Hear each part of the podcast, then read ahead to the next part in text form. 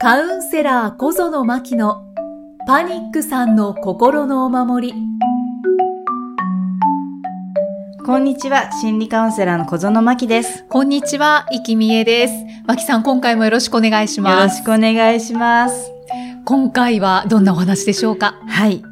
なんか、ね、私自分のことも振り返ってしまうようなお話なんですが、はい。ね、子供とか、あの、周囲とか、まあ、家族とかに、なんかこう、わけわからず当たって、当たりちま、ね、散らしてしまって、でも、その時はそうしてしまうんだけれども、本当はそうしたくなかったからこそ、後で自分で、あ、なんであんなことしてしまったんだろうっていうふうに責めて、すごく罪悪感に苛まれてっていうことが、私も多かったし、で、ご相談の中でも本当にこれも多い内容なので、今今日はね、その辺のお話をね、したいなと思っています。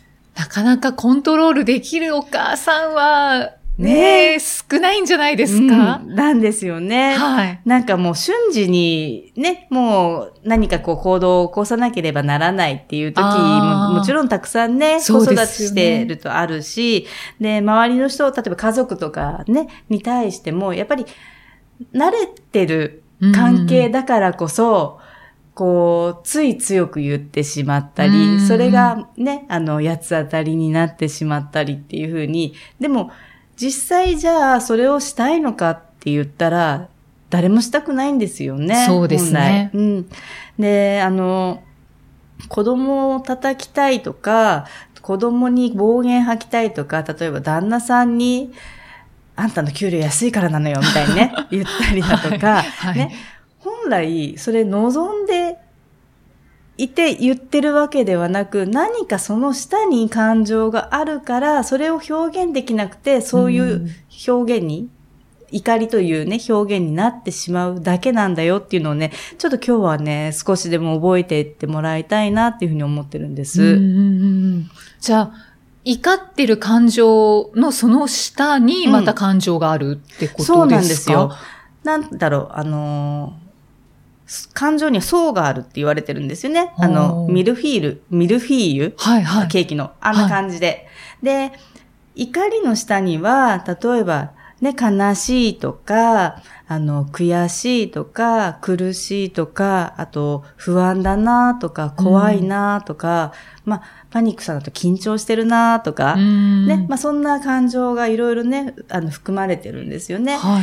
で、本来、あの、伝えたいものってそこなんですよ、実際。よく本音っていう言葉をね、使いますよね。だけどはい本音って実は、じゃあ、例えばなんか、旦那さんに文句言いたい人がいたとするじゃないですか。はい。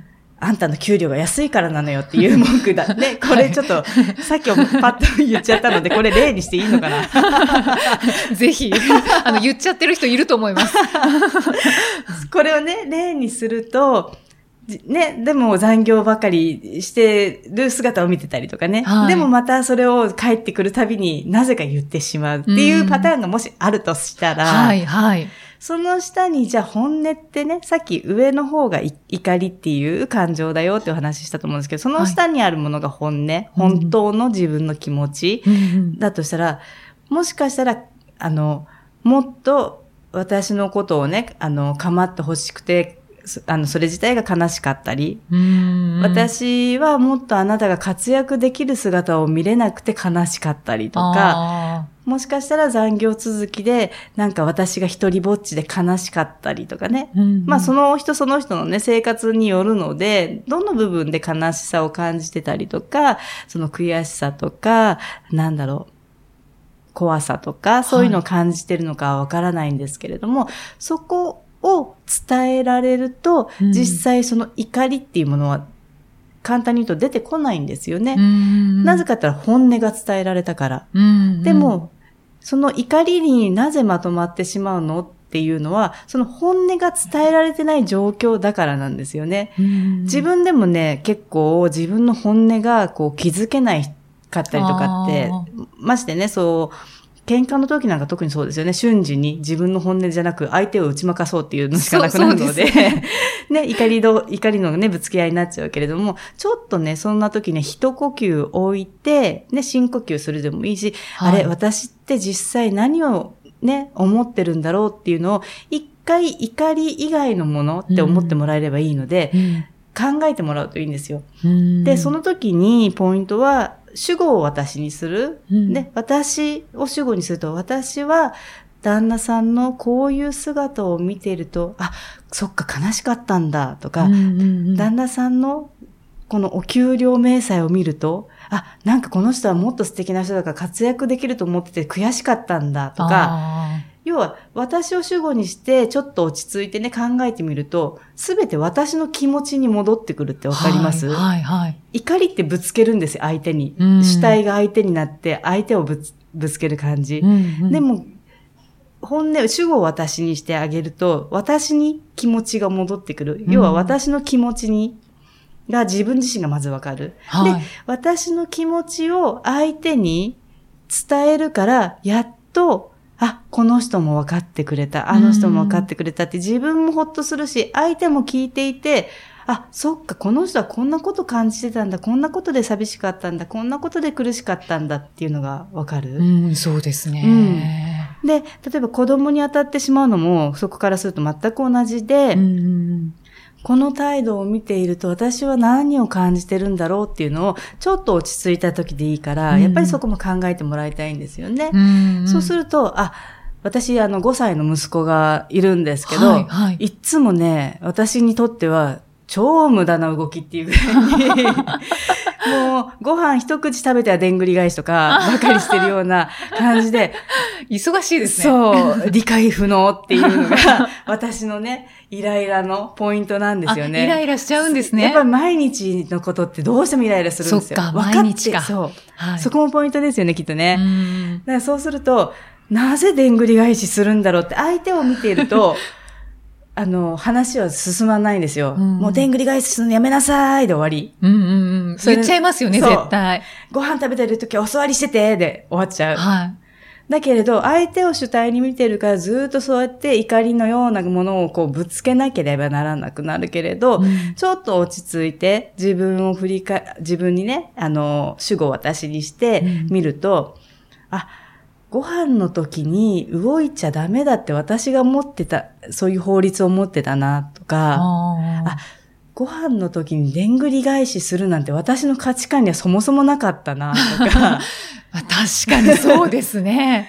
なんかね、違う視点で自分の感情とか感覚っていうのを自分の中でちょっと整理できるんですよね。うんうんうん、で、なんかそれがまたね、しつけにいいとか、しつけに悪いとかっていうの自体も一般論だから、うんうん、それはもう、誰かのどこかの人が作ったものなので、ね、そこに合わせようとまたしてしまうね、うん、母親をやってるとたくさんいると思うんですけど、はい、ね、合わせようとしてる自分がいて、あ、辛かったんだなっていうのもきっとあるだろうし。うん、それって結構大きな壁ですよね。そうなんですね。一般的にはっていう。そうそう。でも一般的って、すごくたくさん物差しがあるんですよ、一般っていう物差し。はいはい。例えばね、あの、地域別にも一般は違うだろうし、ね、あの、なんだっけ、どこか忘れちゃったけど、ご飯にお砂糖をかけて食べるのが一般的な地域もありますよね。はい、ありますね。あ、それこそ宮崎だと、ね、冷や汁のように冷たいものをご飯にかけるそうですね。っていうのも一般的だったりしません？きな粉もかけます。きな粉もかけますか？きな粉ご飯とかあります。あ、そうなんですね。私、それびっくりしたんですよ。あの、ご飯にかけるものはお茶漬けのように熱いものだと思ってたので、ね、もうその時点で一般が世の中にたくさんあるんですよ。うん、そうですね。うん。だからその自分が知ってるね、一般っていうもの、要は一つの物差しに自分を当てはめようとすればするほど、ましてね、相手が子供だったり家族だったりすると、余計に苦しくなる。うんうん、ではなく、一回自分はじゃあ何を信じているのかな？何を自分を感じているのかな？っていうのをちょっと落ち着いた時でいいので一呼吸して、はい、あの、ね、自分でこう見てあげると、本音ってね、結局、ぶつけるものではなくて、自分でき、後で気づくと思うんですけれど、うん、差し出すものなんだなっていうのが分かってくるんです。ね、怒りの場合はぶつけるじゃないですか。はい。ここが嫌なのよ、あそこが嫌なのよ、こうしてよ、もっと私のこと見てよ、みたいな感じで、なんか、すんごいね、剛速球でね、あの、プロ野球選手も真っ青なぐらいの剛速球でね、ぶつけるんですよ。はい、でも、自分の気持ち、あ、そっか、私はこれを信じてたんだな、これを分かってくれなくて悲しかったんだなっていう方側だと、なんとなく差し出す相手に、うんうんうん相手に差し出すようなイメージになってくる。う受け取ってもらえるように。うん、そっと差し出すっていう感じになってくるんですよね。んそうすると、ね、剛速球よりも相手も受け取りやすい。うん、そうですね。で、差し出した方も受け取ってくれたから、やっと私のことを分かってくれたって自分もほっとするし、うん相手も、あ、そっか、こんな感じでだったら受け取れる。あ、それでこんな風に思ってたんだっていう。両方がやっとそこですれ違ってたものが交わる。うん、うん。で、その後に、剛速球やってた時は、ね、本本音ではなく、なんだかよくわからなくてやってたけれども、ね、よくわからなくてやってたから、まあ、ね、その後、ごめんねってね、あの、例えば、寝た子供のね姿を見て謝るお母さんとかもね、たくさん多いと思うんですよね。はいはいだから、それをやらずに済む。うん、うん、うん。その前に、そっか、私こういうふうに思ってたんだな。で、子供、もちろんもちろんね、だから子供相手でいいんですよ。ちっちゃい子相手でも。わたママはね、こういうふうに思ってるんだよって、うんうんこういう姿を見るとなんか悲しかったんだよ。こういう態度を見るとなんか変だなと思っちゃったんだっていうふうに、ちゃんと子供相手でも伝えていくことができれば、人間同士のなんていうのかな、あの、思いの伝え合い、混じり合いがやっとできるようになってくるんじゃないかなって。だから責めることもないし、そううですん。その、でんぐり返しの件はどうなったんですか？でんぐり返しの件は、はい私の価値観にはなかったんだなって、まずはい。気づき。気づき、でも、あ、それだけエネルギーが余ってるから、はい飽きるまでやらせてみように。私は飽きるまで何かをやるってことがなかったんですよね。自分の中で、あの、なんだろう。まあ、ご飯中でんぐり返しっていう発想すらなかったんですけど、まあ、ないですよね。そう。なんかいつも物差し、ちっちゃい時から結構なんか大人の言うこと聞く子だったので、自分のなんか物差しっていうよりも大人の物差しで、あ、それ以上飛び出ちゃいけないっていうふうに制してたはい。感じだったから、それをなんか今見せてくれてるのね、みたいな。それをやってもいいを見せてくれてるのね、あなたは、みたいな。それでもたまに、あの、でんぐり返した先にお味噌汁とかあったりすると、ヒヤッとして、こうね、バシッとね、どけたりはするんですけど、はいはいはい。でもそれでも、うすうん。じゃあもう、一口食べて、でんぐり返しっていうのを今もうん、息子さんはやってる。んですね。で、いつかね、それを続けて吐いたら、きっと本人はそこで学ぶんだろうと。ああ、なるほど。そうだ。確かそう。ね、私もだからいろいろや、いろんなことをやらかして、いろんな風に自分の体を壊して痛い思いをして、やっと学べたんですよね。うんでも人間ってなんかそういう風に自分で体得していくものが、やっぱ学びなんだろうなって、うんそのね、学校で教えてもらう勉強とか、大人の人に教わね、教わるものとか、いろんな偉い人から教わるものとかっていうよりも、なんか体得していく方の方が、ね、やっぱ自分が困って学ぶっていうものの方がね、なんか、そうねうん、身につくかなに。はい。身に染みますよね。思って、今はね、いながら、まあたまにやりますけどね、ガミガミ言うお母ちゃんなので、私も。そうなんですか？やっちゃうんですけど、まあそこもだから100%いいお母さんなんか目指さなくていいし、うんね、あの、100%の完璧な人なんていないから、母親としても完璧でなくてよくて、うんただそれを知ってるだけでお互いに楽だよっていう何かを持って、その、いればいいかなっていうふうに。うんうんうんうん言いたい時もありますもんあね。ります。あります。そうですね。うんうんこれはもう、世のお母さんにうん向けての話になりましたね。なんか今ね、回は。そうですね。パパニックさんとしてはどうですか？特に、やっぱりこう、ありますね。言っちゃうとかあってありますかね？のもうパニックだから私はもっと子供の面倒が見えな、見れないっていう、あ例えばこう、逆ですねそう、あの、罪、逆の罪罪悪感っていうのかな？ーだからそれがフラストレーションっていうかな？例えば公園に連れて行きたいのに連れて行けない。遊園地に一緒に行きたいのに行けない。うんうんだからこんな私で私でっていうのが、ずーっと溜まるともうやっぱり怒りのボールになって、っていう。で、それを同じパートナーに伝えても、やっぱりいいくらパートナーでも価値観は違うんですよ。はい。で、100%分かってっていうのを、例えば差し出したところで、あ、そうなんだ、で過ぎる時ももちろんあるんですよね。はいでも、パニックさんって、あの、0か100か、みたいな、白か黒か、みたいなね、あの、結構極端にこう、うんうん行きがちなところがあるので、認めて、私こうやって差し出したの全部、みたいな。100%認めてくれる？みたいな感じになりがちなところを、ちょっとね、相手も100%の人間じゃないよっていうのを知ってあげる。と、自分も100を目指さなくていいんだなっていうのを知れるので、その差し出し方も100は求めないはい。っていうのを、ちょっとパニックさんは特にね、うん思ってあげると、お互いに楽だし、まず自分が楽だし、うん。あ、そっか、わからないっていうものがあっていいんだ。伝わらないっていうものがあっていいんだっていう、100じゃないところをちゃんと知ってあげると、その差し出した時にも、100受け取ってね、みたいな感じに ならずに、うんうんうん。なんか本当にそーっと差し出すような感じになれるかなって。うーん。うん。多少こう手からこぼれてもいいですっていう。ん。そうそう。受け取るかどうかはもうその相手の人のしね、都合っていうか相手の価値観だし、で、うん。そこの中で100%、100%って求めちゃうと、そこって苦しいですよね。相手も苦しいし、うんそうですね。もね、あの100%伝えたい自分もね、苦しいし、ではイライラとかしちゃいますねだから別のところでまたね、そうそう、イライラとかね、怒りがうんうん第2弾、ね、みたいなね。第2ラウンドカーンみたいな感じになっちゃうんで。ですね、はい。ありがとうございます、はいたくさんヒントをいただけたと思います。そうですか。はい。差し出してください。自分にも言い聞かせて。言い聞かせてました、今。では、えー、番組宛てにまたご感想が届いてますので、はい、ありがとうございます。はい、ここでご紹介します。えー、P さんからいただきました。ありがとうございます。ありがとうございます。えー、小園先生、イッキー様、こんにちは。心が落ち着かない時に聞かせていただいています。私はパニックになった理由、原因探しをしていました。どうしてパニックになったの？どうして私なの？無理をしていたのは分かったけど、何を無理していたの？が分かんなくてぐるぐるしていました。うん。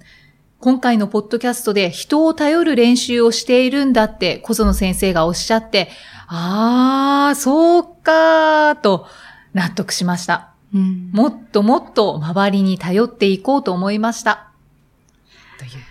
はい、ありがとうございます。はい一気様。一気お読み上げください。なんか照れますね、小園先生とかね。ねえ、そうですね。なかなかね、よ呼ばれないので、呼ばれないっていうか、まあ、あの、たまにいらっしゃるんですけど、はいあの、もう、あの、先生じゃなくていいです。自分からすぐ言うんです。なんかちょっと恥ずかしくなりますよねそうなんです。慣れないんです、そういうのに。でもなんかそうなんですね。原因探しする、分析する、ね、すごくそこでね、ぐるぐるしてしまうって方、本当に多いですから、はい。もういいです、本当に。ぐるぐるね、うんうんするのを、なんていうかな、材料をわざわざ自分でね、増やしていかなくて。うんもうそれよりも、もう本当に自分を楽しませるとか、喜んでる自分とか、そういった方をね、どんどん味わって、ね、行くための、こう、人を頼るだったりとかにな、ね、つながっていくと思うので。そうですね。うん原因探しは本当苦しいですよね。うん。見つけようと思えばいくらでも見つかるんですもん。ああ、そうですうねん。あれかな、あれかなって全部過去をね、ほうん掘り下げたら、たくさんありません、過去って。はい。あります。ね、人ってたくさん過去あるから、はい。もうもう、見つけようと思ったらねうん。うん。そうですね。もうそれはじゃあ、ポイって捨てて、そうです。はい。はい。頼ってくださいませ。ね、楽しんでください。ありがとうござあいます。りがとうございす。ました。それから KM さんからいただいています。はい。えーカウンセリングで話していただいた内容でも忘れていることが多く、うん思い出しながら聞いています。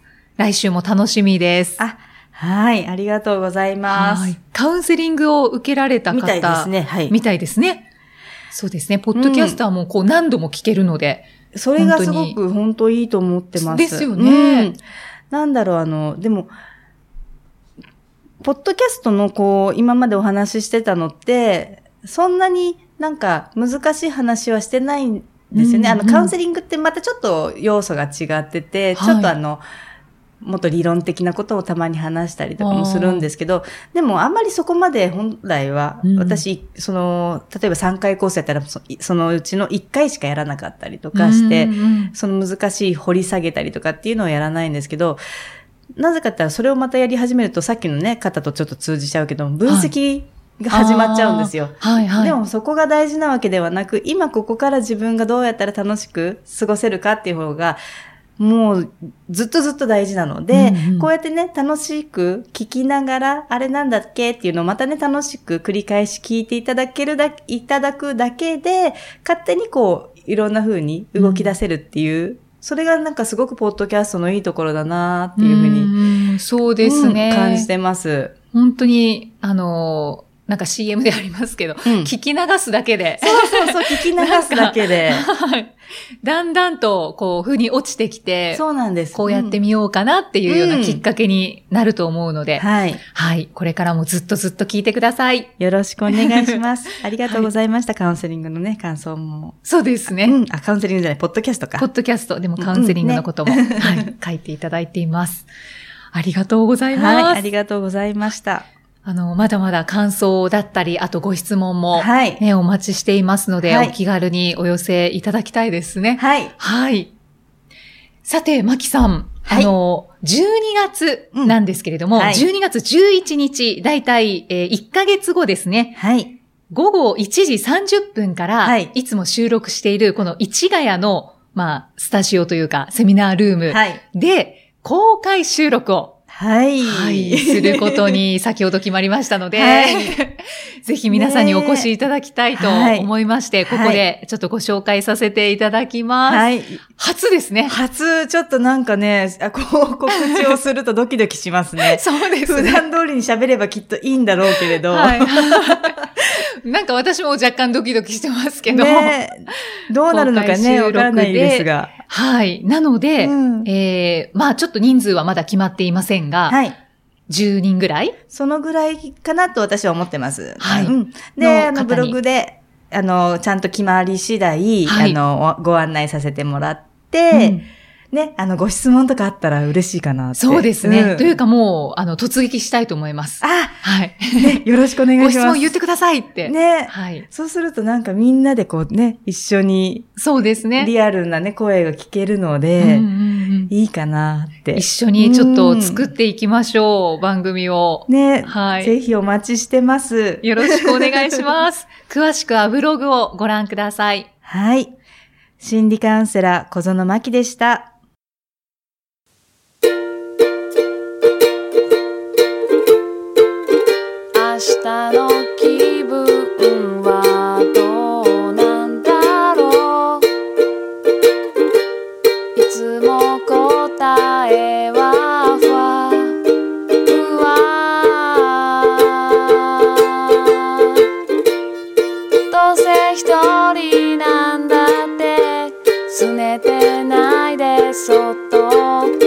足踏み出して